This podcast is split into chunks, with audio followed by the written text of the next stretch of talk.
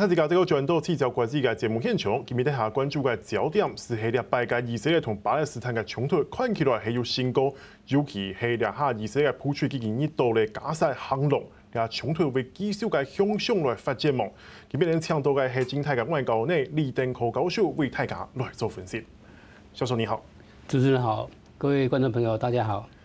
教授，当然我们现在看到这个以巴的情势似乎是越演越烈。很多外媒都一直在讲说，似乎已经是濒临叫做全面开战的状态。尤其在这个以色列的地面部队已经进入了加沙之后，而且你看这个三十三小时之内发动了上百次这样的空袭，造成了上百人死亡。那这样的情势是不是会再往上升高呢？首先呢，这个全面作战呢，这样可以用语啊，我是应该，我觉得应该有。有些修正的必要了。是，就目前来说，我们知道嘛，以色列有陆海空三军嘛，特种部队装备非常齐全。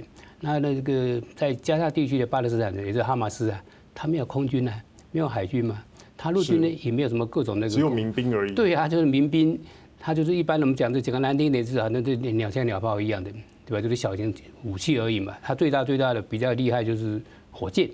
好，所以现在应该是说，以色列对巴勒斯坦，特别是在加沙走廊，怎么进行全面性的攻击？但是这个加加沙走廊的哈马斯呢，他是什么？尽可能的抵抗而已。是，因为他不可能攻击到以色列那边去嘛。对。那么现在以色列进兵了，所以我们可以比较合理的说，应该说以色列全面对位在加沙走廊的哈马斯全面开战。是。那哈马斯什么？就全面应该死守加沙走廊，就这样而已。是。可是这样子的话。以色列会说是你哈马斯先打了这么多火箭弹到以色列来啊？这个问题也不是这样这么说了，怎么讲呢？我们应该讲的比较比较客观一点啊。这个问题所以发生不是这一两天的事情了，是不是？而且我们讲说是事实上，什么是以色列的警察啊？安全人员在阿克萨阿克阿克萨清真寺那边，在圣殿山上。哎，对对，在在那边，他就是阻止巴勒斯坦去去去聚集去祷告，是。啊，这个是一个一个怎么应该导火线呢？还有另外一个是，就是这个呃，以色列最高法院本来五月十号要宣判嘛，对，就是说这个在巴勒斯，在这个呃巴勒斯坦聚集的这个什么东耶路撒冷那边，好像有有有六户啊几户的这个巴勒斯坦人呢、啊，可能被被迫呃迁走，那他们的家家园呢啊，他们的住家呢，可能要移移交给什么呢？给这个犹太的屯垦区的这个住呃的居民是，哎，这个对这个巴勒斯坦来说，这个孰可忍孰不可忍呢？这本来是我的家，我住多少年了，对不对？那现在什么？哎，法院一个命令，我就要被被搬走了。那搬走之后怎么呢？哎，不是留给我们巴勒斯坦人呢，我是交给犹太人，交给那些犹太人？是屯垦区的。那以色列的这个屯垦区的区的居民呢，是犹太人里头应该是算最激进的、最鹰派的。他们认为说，巴勒斯坦土地啊，基本上怎么应该做他们的一样，特别是在这个耶路撒冷。他如果说整个耶路撒冷都是犹太人的，就是这个什么一个完整城市，所以什么啊不应该有一个所所谓的东耶路撒冷，对，东耶路撒冷应应该也是犹太人的土地。对，他这样一个立场的话，那个巴勒斯坦人无法忍受嘛。对，对不对？好，所以我们讲说这个土地问题是非常敏感的。那当然还有一个宗教问题，因为阿克啊萨这个清真寺啊，是我们讲说伊斯兰世界啊第三个神圣的一个清真寺哎，是其中两大神寺，第一、第二大就在麦加嘛，麦加麦地那。啊，那第三座就在这个什么伊路撒冷的这个这个阿克萨斯那个清真寺哎，所以那个地方不只是巴勒斯坦人什么啊，这个尽尽可能要去那边祷告。其实世界上很多地方的伊斯兰的的信徒啊，如果有机会，他们也去愿意去那边去去去祷告啊，因为这本来是个圣地嘛，是吗？所以我们讲说啊，以色列这样一个做法，那当然巴勒斯坦是无法忍受嘛，他们就应该说啊，新仇旧恨呢，是不是？所以嘛，星星之火可以燎原，就是这样爆发的。老师，你这样子刚刚有提到两个问题，一个就是有关于他们的宗教信仰的问题，因为刚好又碰到这个斋戒月。对。然后另外一个就是有关于土地屯垦的问题。那可是我先从这个土地屯垦的问题来讲好了，因为这是这个是这次爆发的最源头的一个核心问题。核心问题。但是以色列也声称说，其实这块地我之前就已经把它买下来了，为什么我不能拥有它？就是这个呃谢赫贾拉这块的这块区域，哎，这个谢赫贾拉当然好像也是对这个伊斯兰信仰好像也是有重要地位，好像对他们也是蛮象征的。因为是靠近这个圣殿山嘛。对。因为什么？东耶路撒冷其实它整个面积并不大，而且很重要的古迹啊，我们在伊斯兰的也好，犹太教，甚至包括基督基基督教都在那个地方啊。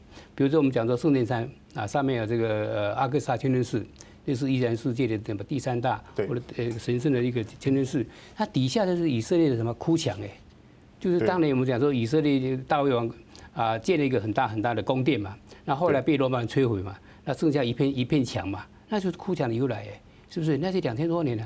所以，就犹犹太人来说，哎，那是他们祖先的遗产呢。对。所以当年为什么叫哭墙？那看到他们家就哭了，因为他们王国将两千年嘛。圣殿被毁掉了。被毁掉，所以他们就触景生情，不禁怎么样，潸然泪下，是这样。所以为什么叫哭墙？好，所以呢，那么阿拉伯人占领这个地方之后呢，诶，他在这个上面盖了一个清真寺，而这是很神圣的清真寺。所以我们讲，这就宗教来说，诶，这个地方就是很麻烦。对。都是。犹太教的也是伊斯兰的圣城，是不是？然后隔壁不远就是什么基督啊？呃，我们讲说这个耶稣基督，对，他这个什么呃，据说是升天的地方，所以那边有个纪念他的一个一个教堂。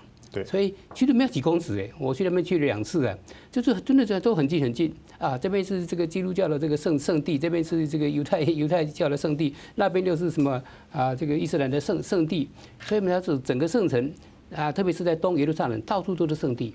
在西耶路撒冷玩的比比较比较少，好，那就犹太人来说，特别是那些比较保守的、很传统的又很右派犹太人来说，东耶路撒冷孰可让孰不可让，绝对不能让。认为最重要的。哎，对，他说我们的圣地圣城坐在那里，是不是？那怎么会可以让给这个什么阿拉伯人，让给巴勒斯坦人呢？所以就他们来说，是应该尽可能的把这个地方给什么，给给呃充分的掌握。那当然，他们碰到一个好机会，就是上次我们讲前美国总统这个川普，对，对他们非常友好嘛。对，他等于是承认说以色列什么对整个耶路撒冷的这个什么主权，对，而且是他们首都。对啊，是他首都啊，然后把这个什么大使馆从达拉维搬到耶路撒冷嘛，那就是承认什么耶路耶路撒冷是以色列首都嘛。所以说某程度来讲，也是鼓励了这个以色列的激进派往这个东东耶城发发展。川普的做法，他的政策啊，真的讲是对这个啊，应该说是以这个内塔尼亚胡为首的以色列鹰派啊，很大很大的鼓舞。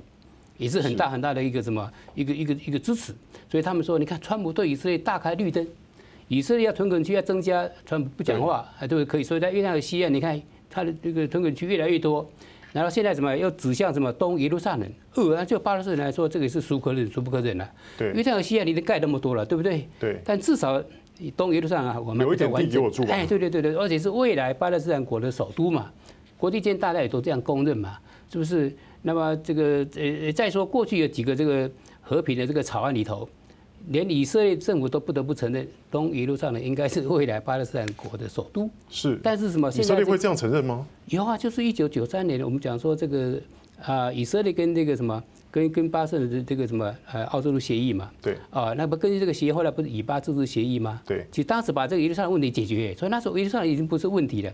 但问题是建国之后的疆界怎么怎么分割？我那就比较敏感，对不对？啊，那么后来这个疆界分割问题啊，也差不多都把它搞定了，但最后两个问题搞不定，就是难民返乡权，你知道吗？难民返乡的这个这个这个很麻烦。那么还有就是那个什么呃屯垦区的问题，对，那个就巴勒斯坦来说，屯垦区都是我们那个土地都是我们的，对，所以什么我们建国之后，你们通常犹太人通常回家。但是那些鹰派犹太人都说哪有啊？这是有，这本来就我们的家。圣经上是说这个是我们的，所以这个犹太人动不动把圣经拿来讲，拿拿来什么作为一个什么一个诉求啊？但他们另外巴勒斯坦也会拿可兰经出来啊。啊，对啊，那巴勒斯坦就说：哎，我们持续在这个耶路撒冷啊这块土地哦，已经已经已经住一千多年呢。你们有持续住一千多年吗？没有啊。为什么？被罗马人灭亡之后，犹太人到处都分散嘛。对，他只能留在这个什么啊、呃，这个巴勒斯坦地区，包括耶路撒冷，实在没有几个人了、啊。对，一直到第一次世界大战结束的话，整个犹太人就在在巴勒斯坦这块土土地也是个位数哎，就是几万人而已。那像现在是几百万人，所以这个当地什么一面岛本来都是巴勒斯坦人嘛。对，是说而且他们是什么？就祖我们讲说这个祖先啊，多少代都住那边，住了一千多年了啊。所以说你这个地是谁的地？如果说呃这个哪一个人来什么当当法官来判的话，我看来还很难判。是不是？我连续居住连我祖先，对不对？不知道多少代以前，我们居居住一一千多年了。那么他呢是什么？两千多年前他的祖先住过，那之后呢一千多年都没住过。那他他，但是他说这是他的土地，你说这个这个这问题不是很麻烦吗？老师，那这样子哦，因为这一次的冲突其实也就是最主要就是屯垦的问题，对啊，屯垦问题延伸。土地问题啊。就是当然就是说，呃，站在现在美国的立场来讲，拜登前他其实有发表一个声明，他其实说希望双方能够把这个呃争议平息下来，但是他支持以色列可以自卫。对，那所以说现在，但是世界的潮流又好像是希望说，哎，以色列你应该先停止屯垦、破坏以及把这些巴勒人驱逐这些行动，这样子的话，其实好像现在世界变成是两派的声音。其实过去啊，在川普之前的美国总统，包括这个共和党、民民主党的，基本上都认为说，以色列增加屯垦区啊，是会造成未来以色列跟巴巴勒斯坦呢这个谈判的最终和平协议的障碍。对，那么联合国也通过这个决议。安理会没过，但是什么大会通过了？因为这个大会连什么啊？以色列的盟友美国没有否决权嘛？对。好，所以国际间大家高度共识，很多欧洲国家、英国、美国、法国啊，事实上他们也都支持，更不用说北欧国家。对。就认为这个屯垦区的这个增建，真的是破坏和平，你为和平制造很多障碍。那要求以色列说，你至少是要冻结嘛？对。但是以色列政府怎么样？啊，以前工党还好一点呢，工党是什么？他大部分听进去。一部分不听，他为什么不听呢？国内的政治的因素，所以他只好什么一两年多一个，呃，多一个，很有限的增加。但是这个内塔尼亚胡啊，哦，这不得了，他是什么全面的增加，只要有机会就就就增加。那么碰到这个川普的话，大开绿灯嘛。他说哦，约旦和西岸他们盖屯垦区合情合理。那拜登现在呢？所以拜登现在就很麻烦了，因为拜登跟奥巴马当年这个我们讲说，奥巴马政府曾曾经提出一个这个中东和平方案，对，记得吗？这个。呃，奥巴马曾经访问这个埃及嘛，在开罗大学发表一篇非常重要的演讲嘛。那演讲里面就提到说，他心目中的比较可行的、啊合理的一个什么最终的以巴和平方案，那个方案其实居然是非常的什么具体可行。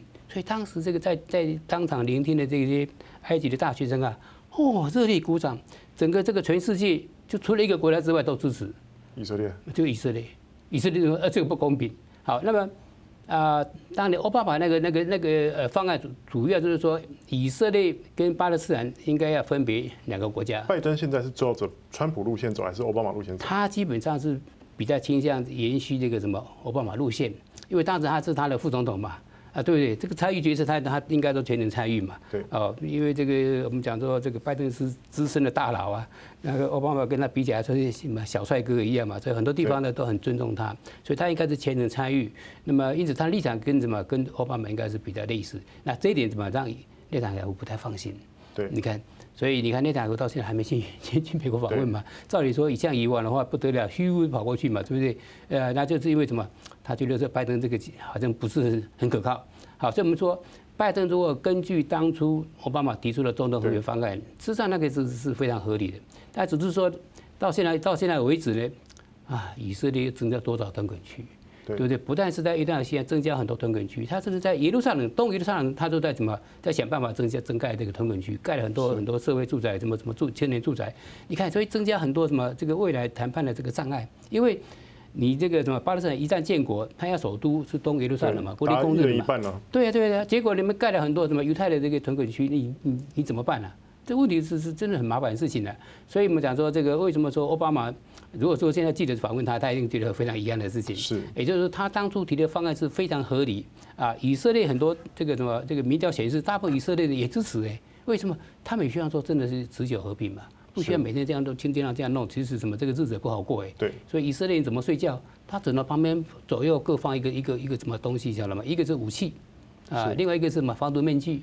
是。啊，你看生活在那个环境里有就就就什么一一般人的什么真的受不了哎，除非你是心脏很强，否则的话，你看像最近你看我们讲说这个哈马斯，他这个对以色列发射了一千多枚的这个火箭弹，虽然说不是很准。但是你每天听那个呜呜的空气警报，那么什么三不五时还是有些这个在这个什么啊灾情这个这个发生，还是有些以色列人被炸死嘛？那你说那个当地的犹太人的心情如何？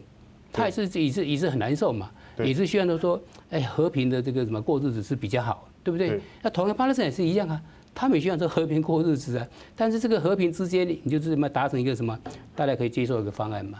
啊，所以这个拜登已经讲出来了。美国支持两个政府的方案，两个国家的方案了，啊，这两国两国两国呃，这个这个方案，这是奥巴马那时候就推出来的嘛？那是，但是川普不太讲两国方案，你晓得吗？是，因为什么？因为这个内塔尼亚胡他就反对两两国方案，他认为整整个地区应该是什么？应该是是是以色列的。